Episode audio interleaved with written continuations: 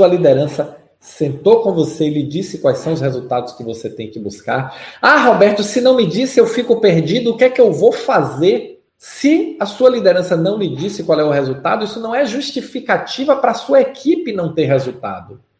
Na sua equipe não ter uma meta, não ter foco, não ter um direcionamento.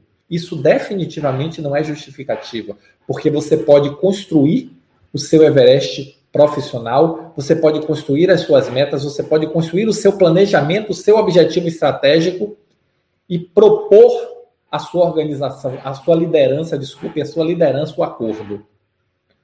Então, as pessoas precisam de propósito.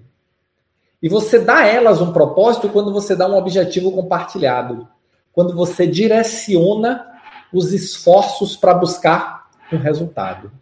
Então, ter uma estratégia clara, focada em resultados, é fundamental para o seu desenvolvimento, para o desenvolvimento da equipe e para o seu crescimento profissional. E é por isso que essa é a base. Você está pronto ou pronta para ser um líder relevante nesse novo cenário de transformação? É por isso que nós estamos aqui para te ajudar a se adaptar, se reposicionar, se atualizar, para dar mais um passo, subir mais um degrau na sua carreira. E esse mais um passo não é um platô onde você vai estacionar. O crescimento 5 em 6, ele é cíclico, você vai entrar num ciclo de crescimento.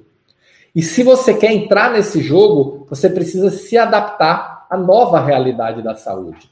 E a nova realidade da saúde é foco empresarial. É cada um de vocês, ah, Roberto, mas eu sou enfermeira, eu sou farmacêutico, eu vou ter que trabalhar com número agora? Vai.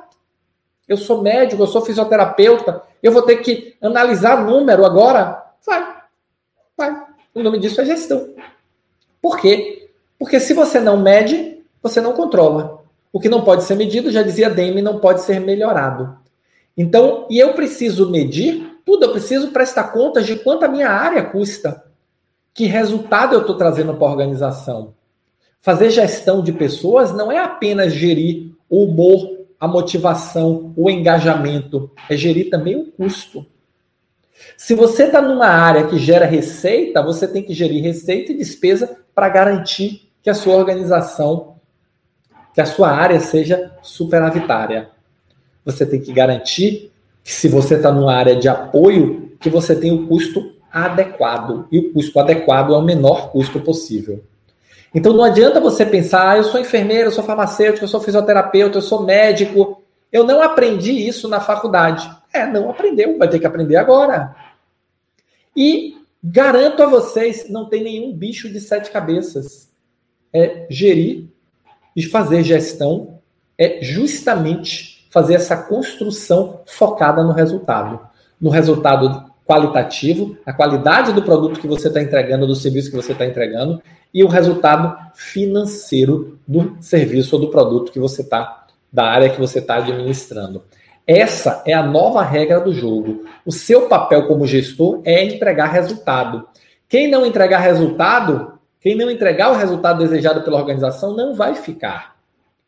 Olha a sua volta. Quantos profissionais você conhece que perderam seus empregos e muitas vezes nem sabem por quê. Quantos profissionais simplesmente dizem para eles: você não está entregando o resultado, e ele diz assim: como assim não? entreguei a vida toda o que me pediram e agora o pedido mudou. Quantos profissionais estão focados cada vez mais apenas no trabalho e não conseguem identificar claramente o resultado que precisa alcançar?